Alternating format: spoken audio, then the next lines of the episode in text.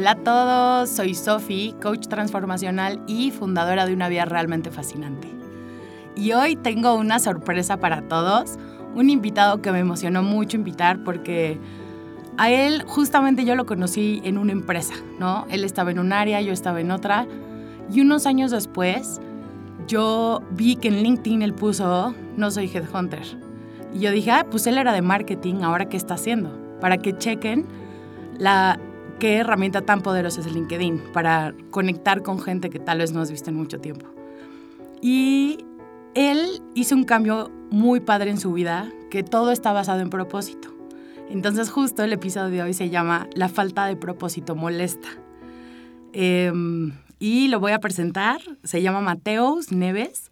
Él es brasileño, ¿Cómo estás, Mateus? Muy bien, Sofi. Muchas gracias por, por invitarme aquí a, exponer un poco de mi historia y, hola a todos los que nos están escuchando también.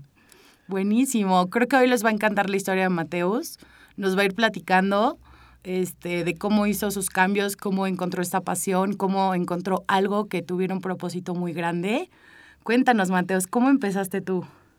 Pues yo empecé, soy originalmente de Brasil, eh, de São Paulo. Eh, pero casi nunca viví ahí. Eh, una vida muy eh, en diversos países. Termino regresando a Brasil para, para, empezar a trabajar, ¿no? Después de terminar la universidad en Estados Unidos. Y siempre mucho en el mundo de comunicación. Entonces, agencias de publicidad, agencias de mercadotecnia, relaciones públicas. Poco a poco fui migrando ya al mundo corporativo, saliendo de las agencias y entrando a las empresas. Y siempre, ahora sí, en las áreas de mercadotecnia, un poco ventas, un poco relaciones públicas, eventos y, y demás, ¿no? De repente surge la oportunidad de venirme a México a través de una multinacional y vengo. Y pues el proyecto era muy padre, estaba liderando el equipo de marketing de una empresa multinacional, a veces proyectos regionales, a veces proyectos locales. Este, realmente si tú lo veías desde afuera, eh, yo tenía todo lo que un chavo de 25 años podría querer. Este, el puesto en la superempresa con, con, con un buen salario. Eh, pero al final de cuentas me daba cuenta yo que todos los días me despertaba y me hacía la misma pregunta, ¿no? El, Oye, pero ¿por qué estoy haciendo lo que estoy haciendo? O sea, no me, no me movía, no me llenaba. Y yo siempre digo que como buen millennial, este, un, una falta de propósito me molesta profundamente más que la falta de dinero. Entonces, si bien yo tenía todo, este, la casa, el coche, los perros y demás, pues eh, algo me estaba faltando, ¿no? Entonces, empiezo a, cuestionarme, porque yo decía, si, si tengo esta falta de algo, pues, ¿cuál es mi propósito aquí, no? O sea, ¿a qué vine a este mundo? Entonces decidí, a través de una oportunidad que me dieron de emprender como, como socio de, de, dos empresas diferentes, eh, me, salgo de del mundo corporativo y me aventuro en el mundo del emprendedor. Eh, por circunstancias de la vida acabo teniendo mucho contacto con, con esta área de, de headhunting, ¿no? Eh, antes ya la había tenido yo cuando trabajaba en el mundo corporativo y, y ahora eh, me tocó verla desde el punto de vista de estar en una empresa de headhunting después de que me salí del mundo corporativo, ¿no? Y yo veía, pues, gente que estaba muy preocupada en, en llenar vacantes, no tanto en agregar valor a la carrera profesional de las personas o agregar valor a las empresas. Y ahí como que todo se conectó para mí, porque yo venía de esta percepción o de esta mentalidad de que, oye, aparentemente tengo todo, pero no lo tengo nada al mismo tiempo. Eh, y me doy cuenta que mis valores, mis motivadores, mi cultura, mi status quo, o sea, mi momento de vida, no tenía nada que ver con el de la empresa en la que yo estaba trabajando. Eh, y yo veía que mucha gente pasaba por lo mismo. Entonces, cuando yo conecto esta parte del headhunting con lo que yo había vivido, yo dije, creo que finalmente logré encontrar aquí mi propósito, ¿no? Que es ayudar a las personas a encontrar trabajos que realmente les llenen y que les ayuden a llegar a su propósito. Eh, entonces es un tipo de executive search mucho más humano, donde nosotros constantemente estamos, ante todo, ayudando a la carrera profesional o agregando valor a la carrera profesional de las personas en primer lugar, para después poder agregar valor a las empresas a través de nuestro capital social, o sea, la gente que nosotros conocemos profundamente bien. Regreso un poquito al tema, yo necesito entender cuáles son los motivadores, los valores, la cultura, el status quo, o sea, el momento de vida de las personas y realmente encontrar una oportunidad de trabajo que les va a agregar mucho valor a su carrera profesional, pero que es, también ellos van a poder agregar valor dentro de esa posición, ¿no? Y así es como nosotros hemos logrado ayudar eh, a algunas personas este, a salirse de lo que yo viví. Eh, y, y, ese es mi propósito hoy en día. El tema del propósito es un poco raro porque eh, es dinámico. Hoy tu propósito puede ser algo, tú puedes querer algo, pero mañana va a ser otra cosa. O sea, cuando te preguntan cuál es tu propósito, pues puede ser una pregunta muy pesada, ¿no? Pero yo creo que si la tomas de esta manera, no tan en serio, digámoslo así, y pensando en qué quieres ahora, eh, es mucho más fácil de responder, ¿no? Entonces, eh, eso es lo que, lo que hemos logrado hasta ahorita, ¿no? Ok, buenísimo, Mateus. De hecho, dijiste cosas súper importantes que el propósito no es eterno y tampoco las pasiones, ¿no? Tal vez hoy te emocionó este tema y tú lo seguiste, ¿no? Seguiste con esta pasión, con este interés de ayudar a las personas, de agregarles muchísimo valor. Eso es lo que hoy te mueve. Pero tal vez en unos años Mateus puede decir, ¿sabes qué? Me encantó Executive Search, ahora le voy a dar un toque más creativo voy a hacer algo como alrededor de eso. Porque muchas veces las pasiones empiezan así, empiezan por una semillita y vas creando otras semillas alrededor que fortalecen como este propósito de ayudar a personas. O tal vez Mateus después va a decir, quiero ayudar a personas en otras cosas o de otra forma, en otro negocio. Y es importantísimo lo que él dijo de que el propósito nos mueve, ¿no? Creo que su, su vida corporativa fue algo bueno, o sea, realmente le estaba yendo bien, no era, no era una situación mala. Y, y esta parte que a Mateus lo movió, que la falta de propósito, era por muchas cosas, ¿no? Por cómo a veces se llevan las empresas o eh, tal vez la razón por la cual las empresas trabajan y eso lo cascadean a los puestos, ya no se vuelve algo que te motiva a ir como a trabajar o a quedarte ahí o a crecer. Ves a un director y dices, no, es, yo no quiero ser como él porque no tiene un propósito de vida.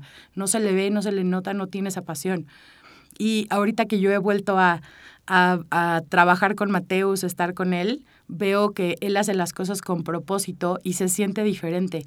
Como su nivel de éxito creo que va a ser muy diferente porque él siente emoción por ayudar a personas. Y eso es algo que me ha encantado de ti, Mateus, como la pasión con la que quieres transmitir tu mensaje, con la que buscas a, a las empresas.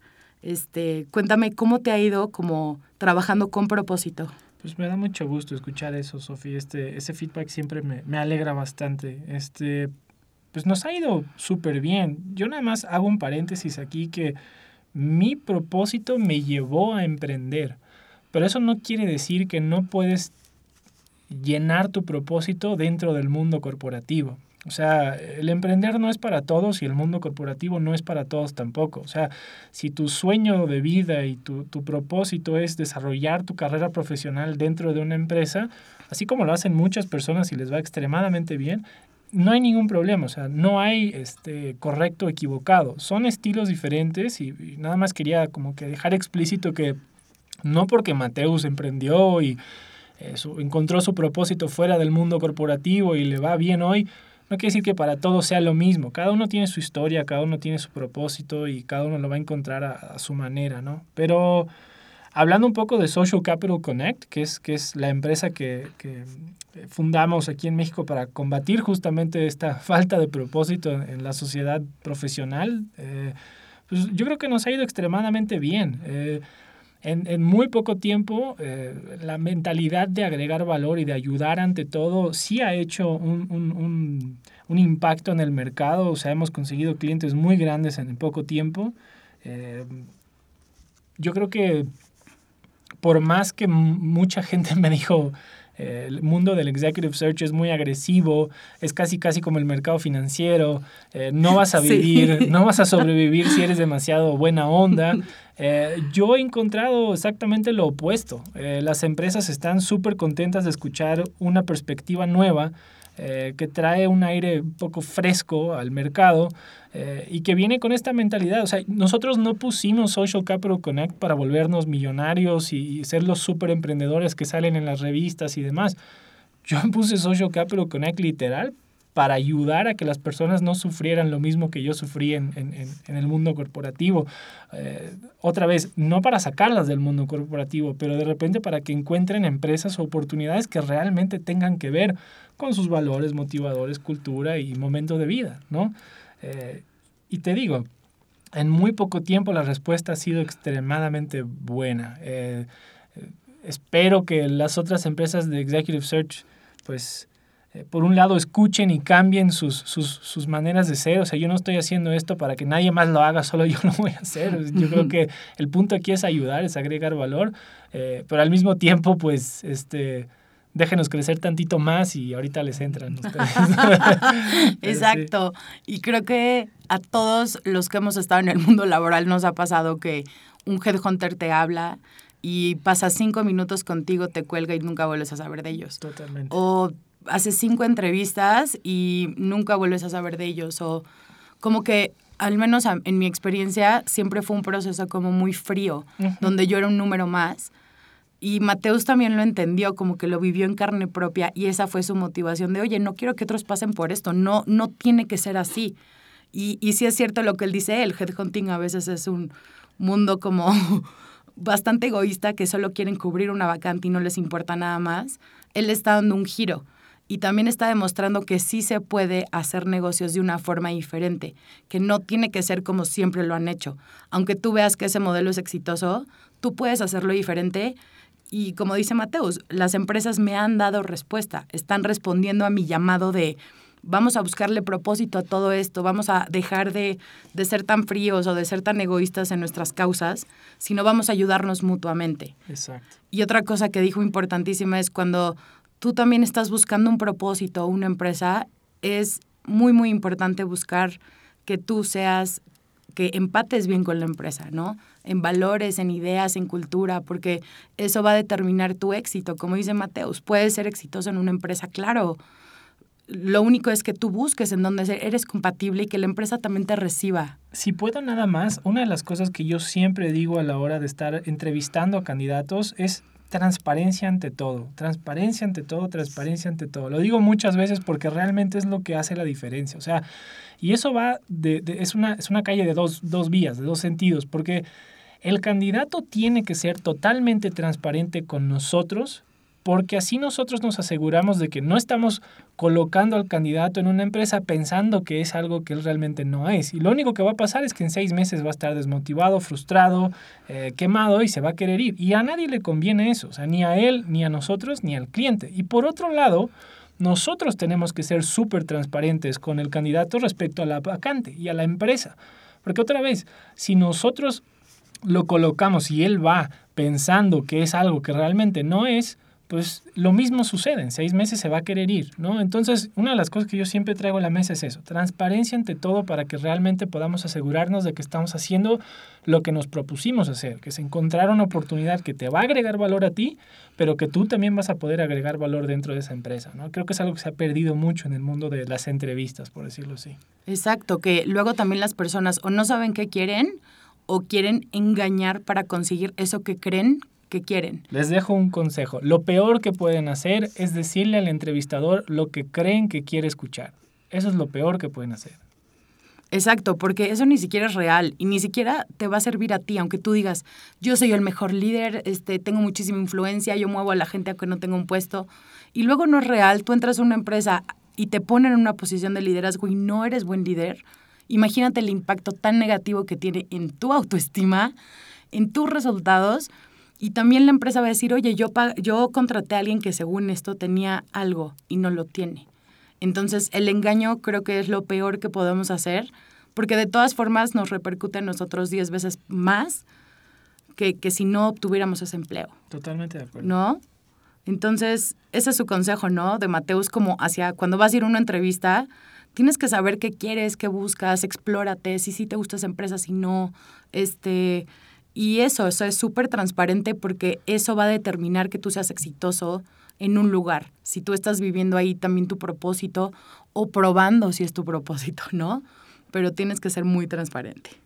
Sí, yo creo que si yo tuviera que definir así uno o dos consejos para, para, las empresas y las personas realmente que están viviendo esta misma, la falta de propósito, lo primero es tener conciencia. Eh, justo leí un libro muy interesante ahorita que hace una analogía entre eh, surfar en una onda, este, la onda es la crisis en la vida y la, tabla de surf es tu conciencia. La conciencia es lo que te permite mantenerte por encima de las crisis, como la tabla es lo que te permite mantenerte por encima de las olas. Este, si tú generas esa conciencia ante todo, es el primer paso, yo creo. O sea, a ver, ¿realmente estoy feliz donde estoy? Y si sí, muy bien. Y si no estoy feliz, a ver, identifiquemos el por qué. Es un tema financiero, es un tema eh, de que no estoy haciendo lo que realmente me gusta, es un tema de que el ambiente donde yo estoy no es el adecuado para mí o yo estoy preparado para algo más en este momento y no me lo está permitiendo la empresa. Y después armar una estrategia para solucionar esas discrepancias entre lo que quieres y la realidad y después es ejecutar. Realmente ese es el consejo número uno que yo le daría a todos, es generar esa conciencia ante todo sobre la situación. Eso te va a permitir entender mejor la realidad del contexto y armar la estrategia que necesites para atacar esas discrepancias que otra vez que existen entre la realidad y, la realidad que tú quieres, ¿no? Eh, en segundo lugar es eh, yo siempre estreso mucho el punto de, de, capital social. O sea, yo creo que la gente, por eso mi empresa se llama Social Capital Connect. O sea, creemos muy fuerte en el tema del capital social. Se trata de, no es networking. O sea, networking para mí es un tema mucho más superficial. Eh, capital social es un tema más profundo. Porque si bien yo tengo a 5.000 contactos en mi LinkedIn, ok, de esos 5.000 contactos, ¿a cuántos realmente yo les puedo invitar a tomar un café y me van a aceptar la invitación? O ir a comer, o a platicar, o preguntar sobre su familia. ¿Cuántos realmente son contactos que hacen la diferencia dentro de mi, de mi red que yo tengo? ¿no? Y siempre con la actitud de ayudar y agregar valor ante todo, porque sabemos que cuanto más personas ayudas y les agregas valor dentro de tu capital social, más puertas se pueden abrir en el futuro, ojo, no como expectativa, sino como consecuencia. O sea, nosotros no esperamos que por ayudar alguien nos va a ayudar a nosotros también, pero sabemos que puede pasar. Entonces, para mí el segundo consejo es trabaje en el capital social. No todo el mundo es extrovertido, no todo el mundo le encanta estar hablando. Yo soy muy introvertido, pero el capital social me ha ayudado mucho a, trabajar ese lado mío, a ser más abierto, a platicar más, a preguntar más, a escuchar activamente, a realmente tener esa empatía con las personas y generar vínculos de largo plazo. Eh, trabajen eso porque les va a ayudar muchísimo a la hora de recolocarse o encontrar ese nuevo reto profesional. Realmente esos son los, consejos que, yo les daría a las personas que están en esa situación. Ok, buenísimo. Entonces, acuérdense, los consejos, uno es crear conciencia de tu situación. ¿Te gusta, no te gusta? Este, acuérdense del ejemplo de, de surfear en la ola. Y el segundo es el capital social, ¿no? El cómo construyes gente que al final se van a ayudar entre ellos. Y aquí, en, en esa parte de capital social, en el mundo de los negocios existen grupos que se llaman mastermind que yo he visto muchísimo, es una tendencia increíble, que ahora la gente se está juntando cada cierto tiempo a hablar de sus negocios y a rendir cuentas. Y eso también es algo que se puede hacer personalmente, ¿no? Como empezar a juntarte con gente que te eleva, que confía en ti, que te admira, que ve algo tal vez que tú no ves en ti, entonces te, te va como a potencializar tus talentos. De eso se trata, no solo que sea gente que conoces nada más porque sí, sino todo tiene un propósito. Tú vas a buscar gente que se dedique tal vez a lo mismo que tú, o que sea quien tú quieres ser en cinco años, o quien tú ves un talento de negocios y dices, qué increíble, esta persona va a ser exitosa, yo quiero estar cerca de ella, porque yo le puedo dar mucho y esa persona me puede enseñar mucho. Entonces, este concepto de, de capital social creo que tiene una descripción muy, muy grande. Hay una frase muy buena este, que dice que tú eres el promedio de las cinco personas con las que más te juntas. Eh, creo que va un poco de la mano con lo que comentas ahorita y, y, yo estoy muy de acuerdo. O sea, hay que, si lo que quieres en tu vida es más, este, te tienes que juntar con gente que quiere más. Eh, bueno, eso es un ejemplo, ¿no? Pero creo que el, el, el, la frase vale para cualquier tipo de contexto. Exacto. Y, y, esa frase viene mucho con qué quieres lograr en tu vida y cómo lo quieres lograr. Entonces, si yo quiero, por ejemplo, un negocio exitoso, yo voy a buscar personas de negocio que también quieran más y que me enseñen más. No voy a usar mi tiempo en cafés con personas donde nos vamos nada más a divertir. Eso está muy padre, pero tal vez en vez de cinco cafés voy a hacer, a hacer nada más uno. Y esos otros cuatro eventos los voy a usar para algo que me dé para lo que yo busco. Eso es cómo empiezas a agregar valor a tu vida y a la vez agregándole valor a otros, ¿no? De acuerdo. Perfecto. Entonces esos son los dos consejos de Mateus. Este, y ahora les vamos este, a dejar una pregunta poderosa para que ustedes se lleven y piensen en esta parte del propósito en su vida, que le evalúen, este, y también para que después nos digan qué opinan de este podcast, si quieren oír de otros temas. Acuérdense que me encuentran en Facebook como arroba una vida fascinante y a Mateos lo encuentran en eh, www.socialcapitalconnect.mx. Exacto, igual lo vamos a este, poner en comentarios en Facebook para que vean este, y conozcan más de Mateus y esta empresa con propósito que me encanta y me inspira mucho y es un gran ejemplo para todos de cómo sí se puede vivir y ganar dinero de un propósito. Yo creo que la, la pregunta eh, profunda aquí puede parecer un poco redundante, pero creo que es la que, la que generó todo esto y la que ocasionó todo este cambio en mi vida y es, ¿a qué viniste a este mundo? O sea, ¿a, a qué, ¿por qué estás aquí? Eh, y otra vez, puede parecer una pregunta pesada, difícil, y lo es, pero si tú no te haces la pregunta y no te fuerzas un poco a, indagar y responder, pues ahí vas a mantenerte en ese ciclo, ¿no? De, de, de estar feliz y no estarlo al mismo tiempo. Exacto, es una súper pregunta. Entonces, llévensela, respóndanla y tengan la valentía de realmente obtener una respuesta. Porque muchas veces nos hacemos esa pregunta y es tan grande que nos da miedo responderla. O nos da miedo qué puede pasar después. Pero hoy te invito a que la respondas porque de ahí puede salir algo increíble puede salir tu otro yo que no habías conocido, que es la persona que te va a llevar a tu éxito. Eh, espero que te haya gustado este podcast y nos vemos la próxima semana. Muchas Bye. gracias, Sofía, otra vez por, por tenerme aquí. Gracias a todos los que escucharon. Buenísimo. Adiós, chicos.